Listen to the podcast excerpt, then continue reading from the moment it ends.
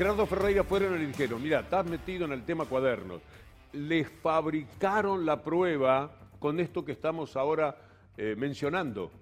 Es decir, no estaba en la causa cuadernos. Y de pronto alguien dijo, poneme a Ferreira porque me interesan las represas, los negocios que tiene, es amigo supuestamente, que ni siquiera lo sé, de Cristina Fernández de Kirchner, ponelo. Y lo pusieron, lo agregaron. Y con eso, Stornelli, a partir de cualquier falsedad, fue construyendo algo que termina con Gerardo Ferreira en la cárcel. Un hombre de los medios de comunicación, un industrial de los más importantes de la actividad nacional, preso. ¿Cuál es el motivo por el que va preso? Porque se negó a denunciar lo que le pedían que denunciara a Cristina Fernández de Kirchner. ¿Qué quieren que diga? Cualquier cosa. No, yo no voy a decir cualquier cosa. Pregúntenme a ver si hay algo que yo eh, tengo para señalar. Esto es un diálogo inventado. La realidad es que Gerardo Ferreira les dijo de movida, no van a encontrar nada en mí. Yo no voy a decir semejante disparate. Bueno, miren lo que ocurrió en la vida de Gerardo Ferreira gracias a la causa de los cuadernos es similar a los grupos de tareas del genocidio. Es un grupo de tareas de Comodoro Pi, donde ya lo hemos visto. Hay fiscales, jueces, camaristas de casación y hasta la corte dejó hacer todo esto. Yo recuerdo que a las 48 horas que estaba detenido yo, el presidente de la corte salió a respaldarlo a Bonadío físicamente y a darle todos los elementos que necesitaba para continuar con esta causa que era muy grande, ya a las 48 horas se veía. O sea, hay una pata eh, de la justicia, la propia justicia, digamos, desde la Corte, que todavía ahora no se expidió nada en relación a, la, a las prisiones preventivas, a las detenciones ilegales, a los procesamientos, nada hizo de eso. Por otra parte, la pata mediática. Esto fue, fue impulsado por un periodista Cabot, que recibió, como te decía, un premio internacional. Hay una parte internacional acá, el premio Rey de España, ¿no es cierto? Eh, y que yo sepa no lo devolvió todavía. Bueno, después eh, el resto de los medios hegemónicos y muchos partidos políticos que miraron para otro lado, porque sobre todo los que eran anti-kirchneristas o anticristinistas, dejaron hacer. Es un impudor tan grande, el de las mentiras furiosas. Es una indecencia en continuado, como lo que acabamos de ver. Se permite en cualquier historia. De verdad es que le han faltado ya largamente el respeto a la inteligencia más elemental. Yo no sé qué tipo de aprecio tienen por su gente, porque cada uno de nosotros, las personas públicas, seamos políticos o periodistas, estamos referidos a usted. Es decir, no quisiéramos defraudar la exigencia de aquellas personas que por alguna razón, a veces misteriosa, creen en lo que hacemos. Y tratamos de ser fieles a eso. A uno le daría mucha vergüenza, le provocaría bochorno que una persona que ha confiado durante mucho tiempo se encuentre con algo como lo que vamos a ver ahora.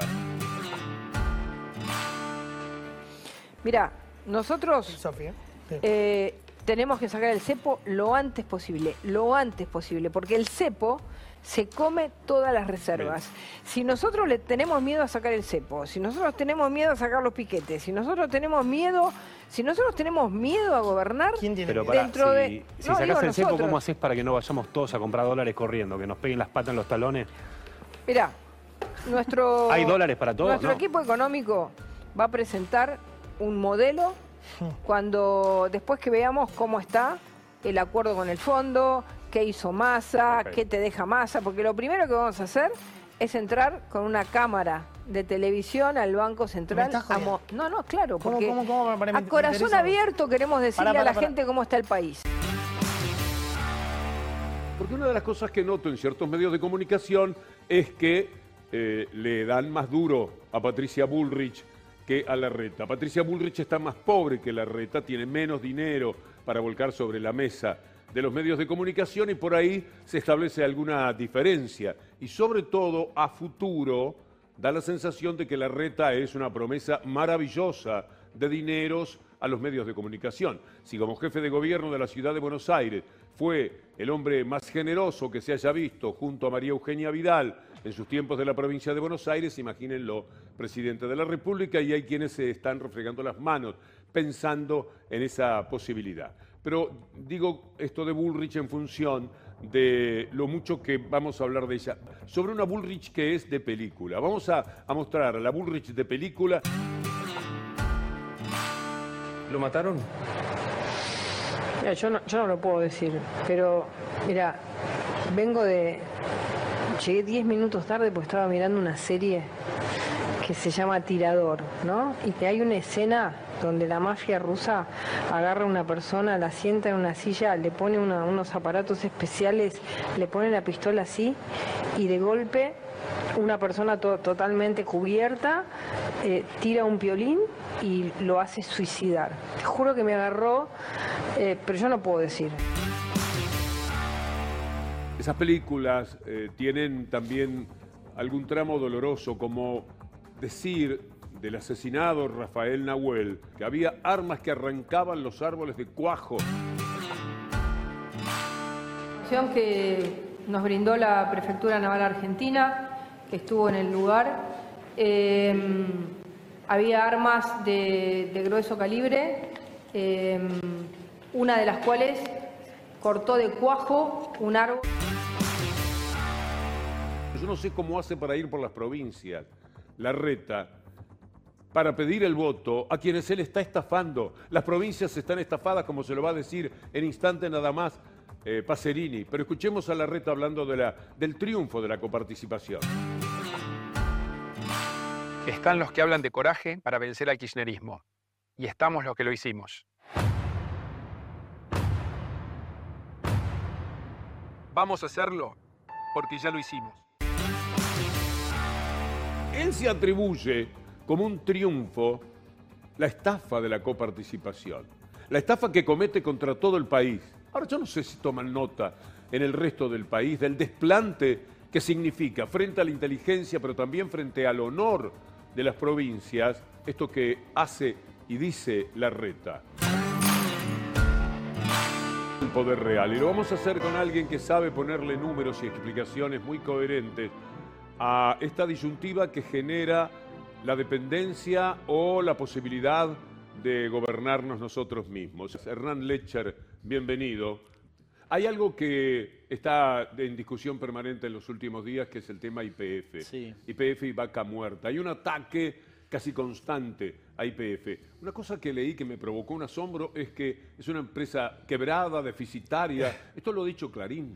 Bueno, la realidad es absolutamente lo contrario. Pero en este último tiempo, en relación justamente a lo del poder real, el problema que tenés hoy es que hay una, un fondo buitre, fondo que compra por migajas, en este caso la posibilidad de litigar, afuera de la Argentina. Esto no es menor, porque todo el negocio financiero que hace el fondo buitre está habilitado porque puede litigar fuera de la Argentina. Si lo hiciera la Argentina no presenta ni la demanda, no tiene ni sentido, no tiene ni para arrancar. Fíjate cómo es.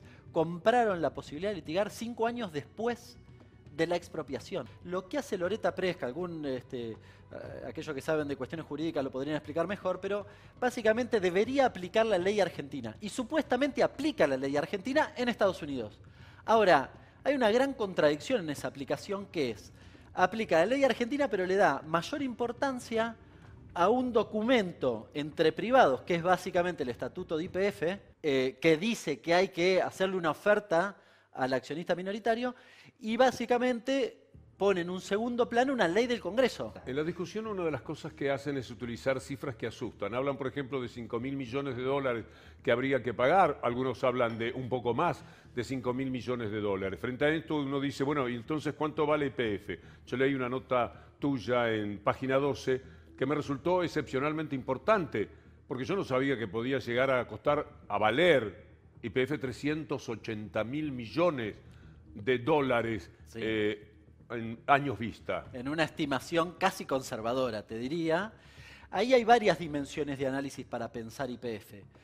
Eh, una es, si querés, estrictamente la cuestión económica. En esto de decir 5.000 a 16.000 millones, ¿es mucho poco? Cuando vos lo ves en la tapa de Clarín, listo, estamos quebrados, hay que entregar la compañía. YPF está fuera del juicio, la verdad vale la pena aclararlo también. YPF no tiene que afrontar el juicio, lo tiene que afrontar el Estado Nacional. Esto no es menor, porque cuando discute este, Bulford con un Estado soberano, tiene también adecuarse a las posibilidades de pago del Estado soberano. En caso de YPF se podía quedar con vaca muerta, por ejemplo. Si yo profundizo en la línea de la valorización material, económica, y tomo las reservas y recursos, los recursos son reservas, pero que no puedo extraer en este momento porque no te da el pozo hecho, dicho de manera sencilla, ¿no? Pero que existe ahí estamos hablando de al menos 310 mil millones de dólares. ¿Sabes lo que te voy a pedir por, en, la premura que siempre generan los tiempos? Que enumeres las cosas que la gente tiene que saber de una vez por todas, según tu conocimiento, sobre IPF y vaca muerta. Bueno, la, primera es esta cuestión. Estamos hablando de 310 mil 500 millones de dólares solo contando lo que tiene IPF en vaca muerta. IPF en vaca muerta. Segunda cuestión, a eso hay que agregarle la valorización de lo que es el offshore. El offshore es las reservas o los recursos identificados en el mar argentino, sobre todo a unos 500 kilómetros de las costas marplatenses, que se estima que te podrían generar al menos 6.500 millones de dólares anuales. 6.500 millones anuales, vamos sumando. Hay que agregarle Palermo hay que otra cuenca este, en el norte de Santa Cruz, que también no está valorizada eh, en esta cotización. Los datos actuales de IPF son tremendos ha crecido en producción 10%, después de una caída de 12 con Macri. Bien, digo, cae así, se recupera con eh, la, actual, gestión. Aumenta la inversión, aumentan las reservas, aumentan eh, la rentabilidad. Se podría esos 5 mil millones de dólares se pueden pagar con un año de ganancias de IPF. Cuando yo me doy cuenta de algo, cuando logro entenderlo, me parece que todo lo que llamamos pueblo lo entiende y me asiste la esperanza de que semejante exageración, esa visión sesgada que tienen para observar la economía y ese ataque a la maravilla que significa tener como estatal a IPF, la gente lo advierta, no solamente en el corazón, sino también en el bolsillo, en el bolsillo a futuro. Tengo esa esperanza porque no puede ser que uno modestamente pueda entender esto, por eso te invité. En el bolsillo a futuro y en el bolsillo actual. con el conflicto bélico, la mayoría de los países aumentaron los combustibles. Preguntáselo a cualquier empresa europea el problema que le generó el conflicto bélico en materia energética y sus costos. En la Argentina, gracias a que existe IPF, produjiste más y sostuviste el precio. Sostuviste el precio en valores equivalentes, me estoy, estoy hablando, ¿no? Aumentó en precio en pesos, pero en valores equivalentes no aumentó, con lo cual la proyección de la producción la pudiste planificar. Aquellos que piden estabilidad, IPF es eso. Me gustaría entender un poco lo que repercutió de verdad, no solamente por la discusión política barata, el tema de hablar del blindaje. ¿Es verdad que se trata de una necesidad en la cabeza de los economistas eh, neoliberales, por llamarles de alguna manera? Bueno, les encantaría recorrer nuevamente ese camino, evidentemente. Yo creo que Bullrich pone en palabras algo que efectivamente este, eh, no solo están pensando, sino que añoran. El blindaje, ¿qué fue en la historia argentina? Fue un crédito que tenía la característica de lo que hizo Macri eh, allá por, por el 2018, cuando fue a pedirle al fondo una ayuda. En realidad ni siquiera le pide la plata, le dice, o el fondo le dice, bueno, tenés ahí la plata, si la querés usar, está disponible. Y con eso creían que iba a ser suficiente para que todo funcionara bien. A finales de 2000 pasó exactamente lo mismo. De la Rúa dice, bueno, ya accedimos al blindaje, con esto vamos a crecer, nos va a ir a todos maravillosamente bien. El tratamiento que hace Clarín respecto del blindaje allá por el 2000, a principios del 2001, es eh, tremendo hay, una que es del 31 de diciembre, o el 30 de diciembre, el último día del año del 2001, que dice algo así como, eh, ¿en qué te va a beneficiar el blindaje? Y son todas tapas que elogian, básicamente, no hay ninguna negativa. Melconian, especie de colega tuyo, sostiene que después de las PASO viene una brutal devaluación. Bueno, probablemente, dice. probablemente es lo que quieran Siempre es así. Sí, y si uno repasa su historia, y si repasa lo que dijeron Melconian, Bullrich, eh, Larreta y demás, ellos dicen que van a devaluar. con lo cual en realidad lo que quieren es que este gobierno devalúe para hacer el trabajo suyo que ellos no quieren. Y es más, si me pinchás un cachito, yo creo que el fondo es una especie de papá de la oposición, que cuando los chicos no pudieron hacer lo del plan bomba, lo de la mega devaluación, este, el blindaje o lo que fuere en detrimento del salario de los argentinos, viene el fondo, papá, a tratar de resolver esa cuestión. Así que en esa discusión Creo que la Argentina logró sortear esa cuestión con dos revisiones, 7.500 millones de dólares, y se llevó poquito, si querés, el fondo con este, el, aumento del impuesto país. Hernán Lecher, muchas gracias. Un placer. Amigos, nos reencontramos y amigas mañana, si Dios quiere. Hasta entonces.